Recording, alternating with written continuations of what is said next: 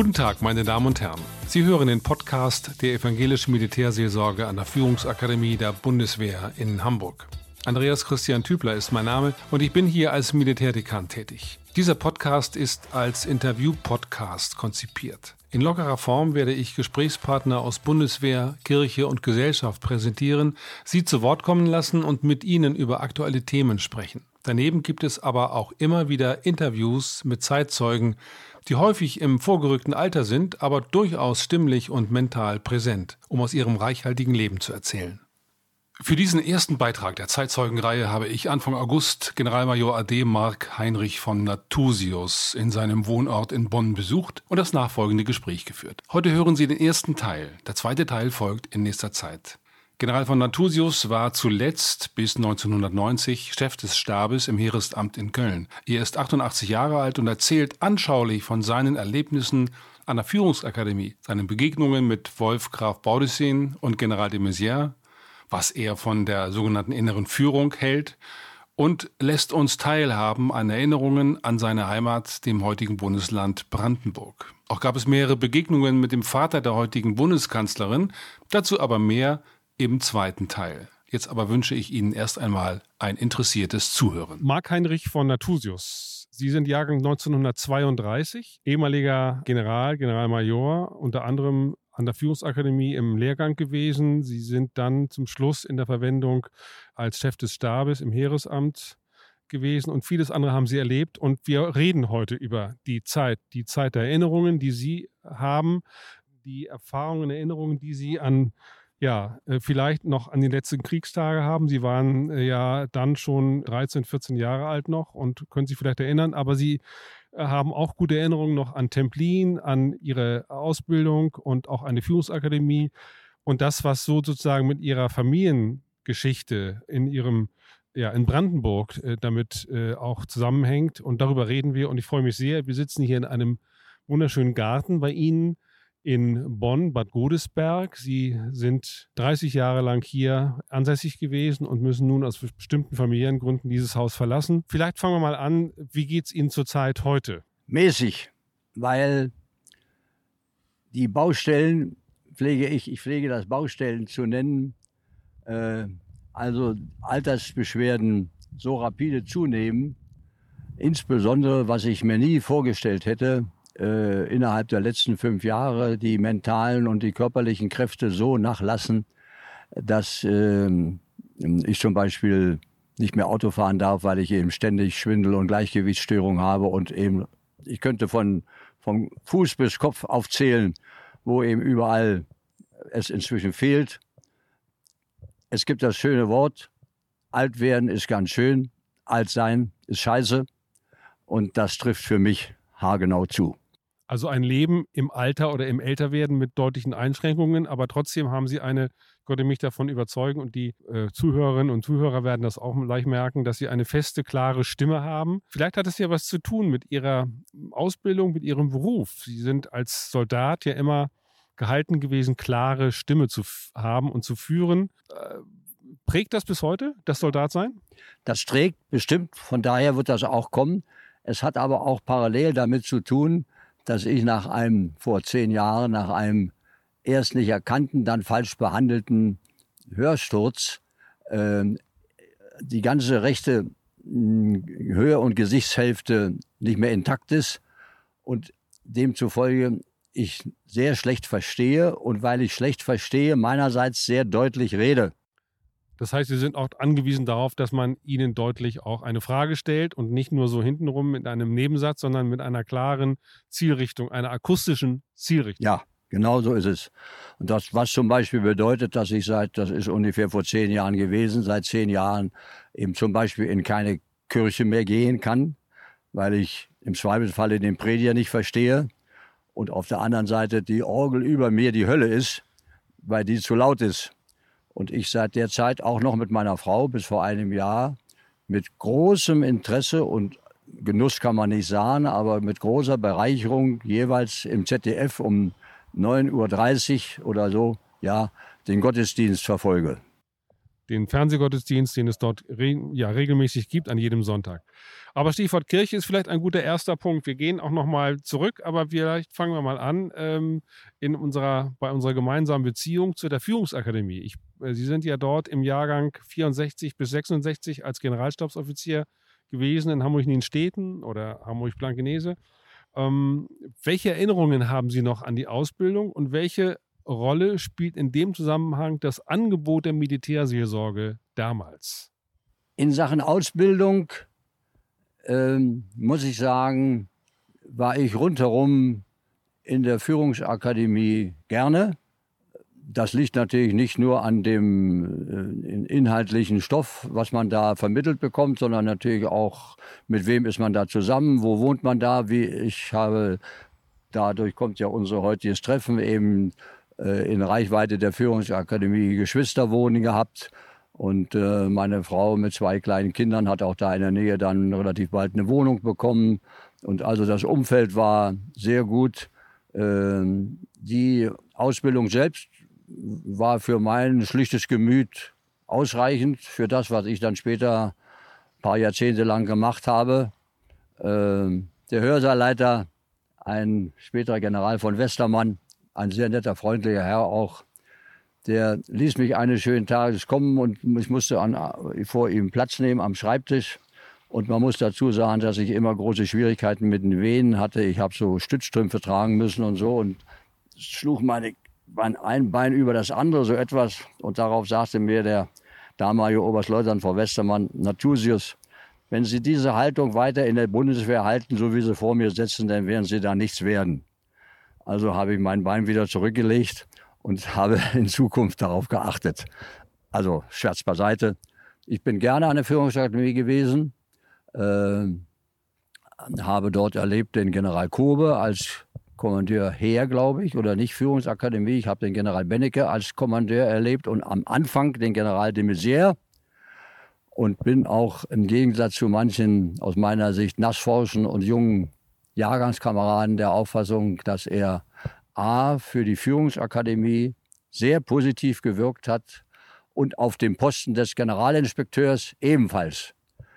Er war kein Rommel oder ähnlicher Schlachtenlenker, aber das ist auch nicht aus meiner Sicht die Rolle des Generalinspekteurs, sondern der muss beraten und das hat er für meine Begriffe, wann immer ich ihm begegnet bin und über den Weg gelaufen bin, sehr gut gemacht. Er ist ja der Vater des ehemaligen Verteidigungsministers und hat bei uns in der Militärseelsorge und ich glaube auch bei vielen Soldaten, bei Jüngeren weiß ich nicht, aber bei älteren Soldaten, so wie ich das beurteilen kann, einen sehr guten Ruf. Er hat ja unter anderem auch nochmal die innere Führung stark gemacht in der Nachfolge von Wolfgraf Baudissin und das hat sozusagen viele Soldatinnen und Soldaten geprägt bis in die heutige Zeit. Und es hängt von ihm, hängen so Leitsätze, die über die Aufgaben eines Generalstabsoffiziers in der Führungsakademie vor dem Zimmer des jetzigen Kommandeurs, sodass man sich relativ gut daran orientieren kann. Ich würde gerne dazu sagen, unabhängig, ob Sie das später aufnehmen, äh, erstens zu dem Messier, zweitens zu Baudissin. Äh, ich habe einen Schwager, sehr viel älter gehabt, der in der Bundeswehr war und der mir 55, ich war vorher fünf Jahre Landwirt. Mein Berufswunsch war eigentlich auch immer nur Landwirt zu werden und nicht Soldat, im Gegensatz zu meinem Vater. Aber ich bin dann 55, hat er mir geraten, der war bereits im Amt Blank, ist später auch als General in der Bundeswehr gewesen. Der war Fallschirmjäger und der war so ein Haudegen. Und für die Haudegen war der General de Maizière nicht der Richtige. Aber das war auch nicht seine Aufgabe. Das war erstens. Zweitens, Baudissin. Ich habe mm, äh, als nach der Offizierausbildung, die damals relativ kurz war, 14 Monate, bin ich 1959 nach Göttingen gekommen mit drei anderen Panzeraufklärungskameraden. Da war Brigadekommandeur damals gerade geworden, der Oberst Graf Baudissin. Und auch da hat sich, wenn man so will, ich will das, sage das mit aller Vorsicht, Freundschaft kann man nicht sagen, mit dem Oberleutnant und dem Oberst, aber doch eine sehr sympathisches Verhältnis ergeben, weil ich ein äh, hundertprozentiger, wenn ich das heute so als alter Mann sagen darf, Befürworter seiner Vorstellung von der Bundeswehr in der Demokratie und mit innere Führung und sonst was gewesen bin. und da auch wieder ein, ein gutes Beispiel sagen kann oder zwei. Äh, er hat ja diese Brigade ungefähr zwei, drei Jahre geführt und ich bin da in einem Bataillon S1 gewesen und wir hatten einen Bataillonskommandeur, der genau das Gegenteil im Grunde genommen von Baudissin war. Eben auch ein Haudegen, Ritterkreuz, nur noch ein Auge, goldenes Verwundenabzeichen und, und, und. Und äh, ich bin als eins des Bataillons gewesen und dadurch natürlich mit diesem Herrn relativ dicht auch zusammengekommen. Und damals war es ja so, dass kaum einer von den Offizieren hatte da eine Wohnung, sondern abends war man im Offizierheim zusammen und so. Und da gab es denn so die Preislage in der Wehrmacht, Oberleutnant und Hauptmann, gerade noch Chef gewesen und so, die nun Chefs waren in der Bundeswehr. Und hm, ich werde nie einen Abend vergessen, als dann auch mal über den nicht anwesenden Brigadekommandeur Oberst Graf Baudissin äh, geurteilt wurde nach dem Motto, naja, der ist ja schon als Major in Australien in Gefangenschaft gegangen, der hat von Russland keine Ahnung, der hat ja den Krieg gar nicht mitgemacht und ist hinterher eben dann friedlich hier in die Bundeswehr. Und da stand zwar nicht auf, aber dieser, mein Bataillonskommandeur, Oberstleutnant Domasch, der sagte, ich will Ihnen mal was sagen. Der sprach so schön äh, kräftig. Für unsere Aufgabe hier in Göttingen, jetzt 1900, 1960, 59 bin ich da hingekommen, spielt das gar keine Rolle, wann und wo der, General, der Oberstgraf Baudissin in Gefangenschaft war und was er wo wann mitgemacht hat. Entscheidend ist, er war Soldat im Infanterieregiment 9 in Potsdam. Und das war das Beste, was A als Garderegiment noch zu Kaiserszeiten und hinterher in der Wehrmacht als Infanterieregiment zu bieten war. Und die Ausbildung, die er da genossen hat, die macht er heute mit uns hier in Göttingen. Und da ist überhaupt nichts dran zu tippen und dergleichen mehr. Die Russland-Erfahrungen, die nützen uns hier auf der, ich weiß nicht wie damals, Wake, glaube ich, hieß der Übungsplatz, rein gar nichts. Da waren die Herren Oberleutnant und Hauptleute schön ruhig, denn das hat ihnen eben ein Mensch gesagt, der seinerseits nur von 41 bis 45 und dann Gefangenschaft nur in Russland gewesen war. Und verbunden, dass die Frage war ja auch von mir aus die Idee, das nochmal mit dem Kirchenthema zu verbinden. Sie haben äh, einen oder mehrere interessante Militärgeistliche kennengelernt, die auch wiederum es geschafft haben, die Soldaten um sich herum zu sammeln. Am engsten war eben insbesondere durch diese Gesprächskreise, durch diese privaten Gesprächskreise von dem Pfarrer von Huhn, mein Verhältnis mit dem Pfarrer von Huhn, eben auch später dann, er, er Pensionär, ich Pensionär und so. Er ist, glaube ich, Ende der 70er Jahre hier gestorben. Und er hat es geschafft, äh, Interesse zu wecken für Lebensthemen äh, innerhalb der äh, Einrichtung der Bundeswehr und Leute um sich herum zu versammeln und sie wahrscheinlich nicht nur biblisch, aber auch ethisch zuzurüsten. Also als mir mein Neffe sagte, wer sie sind und was sie tun und so, habe ich mir überlegt, habe ich natürlich gedacht, was fällt dir in der Führungsakademie ein in Sachen Militärseelsorge? Und da muss ich ehrlich sagen, ist mir Substanzielles in der Führungsakademie nicht eingefallen. Aber mir ist dann Inzwischen ist es so, als alter Mann, ich gehe nachts um zwölf ins Bett und bin ab morgens um fünf wach und dann hat man von fünf bis acht hat man Zeit, über sein Leben nachzudenken. Es ist eben die Sache mit dem äh, Erlebnissen mit dem Pfarrer von Huhn überlagert worden, später durch den privaten Gesprächskreis hier. Das will ich an einem Beispiel Ihnen nur sagen. Das erste Thema, was er damit angefangen hat, mit uns Jüngeren, die wir da, war das Thema können wir noch glauben, wie die Väter glaubten. So, damit fing er an. Und dann war für mich, ich gebe zu, es gibt mit Sicherheit äh, gläubigere Christen, als ich es bin. Der entscheidende Satz oder die entscheidenden Sätze von dem, was er nicht sagte, er sprach nicht vom jüngsten Gericht und er sprach nicht von einem gottgefälligen Leben und er sprach nicht von und, und, und, und, und, und, und, sondern, werde ich nie vergessen, der Schluss dieses Abends war, das sage ich jetzt mit meinen Worten, seine war natürlich anders. Sie können leben, wie Sie wollen. Sie fallen nie tiefer als in die barmherzigen Hände eines liebenden Gottes. Ende der Durchsage. Es gab zwei Freunde von mir, die wir damals, weil der Kreis sich ein bisschen erweitern sollte, ja, auch dann dazu gebeten haben. Die kamen beide zu mir, andere nicht, aber die beiden sagten, du, war ein toller Abend, aber wir können eurem Freundeskreis nicht beitreten. Denn das, was wir bisher, äh, sagen wir, von kind, Kindesbeinen an zu Hause gelernt haben, eben mit jüngstem Gericht und so und so und so, alles das hat ja der Pfarrer von Huhn nicht verneint, aber gar nicht erwähnt, sondern wenn du so lebst, wie der gesagt hat, kannst du ja ein, ein, ein Lump sein, 80 Jahre deines Lebens und hinterher hält der Liebe, der liebende Gott dich fest. So. Aber das, ich sage, erzähle Ihnen das deshalb, weil eben mich das damals äh, äh, sehr beeindruckt hat und wir haben uns später auch dann oft darüber unterhalten und so. Und äh, meine Erfahrungen von Glaubens- oder ähnlichen Dingen von ihm in der Führungsakademie sind dahinter verschwunden, weil eben die Führungsakademie war zehn, zehn äh, war zwei Jahre und der Gesprächskreis hier, der ist ungefähr 30 Jahre oder so gewesen. Zumal ja auch die Aufgabe eines Militärseelsorgers an der Führungsakademie überwiegend sozusagen die Erteilung des lebenskundigen Unterrichtes oder der ethischen Weiterbildung ist. Und in dem Kurssystem, jetzt sind es ja Kurse, ich weiß nicht, wie es bei Ihnen war, sind das ja immer nur Bruchstücke, Bruchteile.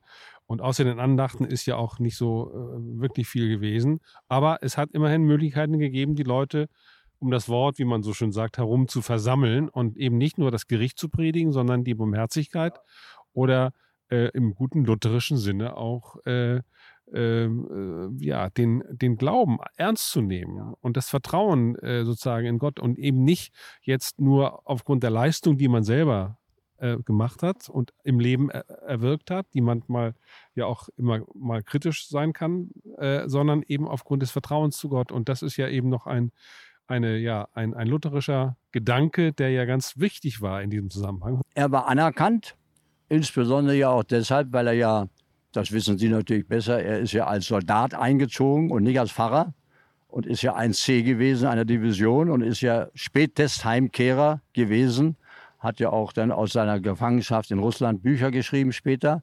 Er war, vielleicht ist es ein bisschen zu holzschnittartig, wenn ich das jetzt sage, er war insbesondere auch wegen seiner soldatischen Vergangenheit und, und, und, Gefangenschaft, Spätesheimkehrer 55 und, und, und, ein anerkannter Mann äh, in so einem Hörsaal von 20 Jünglingen, beliebt, aber natürlich nur von einem Teil, weil war sein katholischer Kollege damals, der hieß, ich habe jetzt schon solange wie ich weiß, dass die kommen, Butte oder Botte oder irgend sowas, der hatte einen Vater, der war auch General in der Wehrmacht und das war ein junger katholischer Priester und ein toller Mann und manchmal kam der auch mit Vertretung oder so. Also der war beliebt, der sehr viel ältere, natürlich mit Kriegserfahrung, mit Soldatenerfahrung äh, ausgestattete Huhn war geachtet und anerkannt.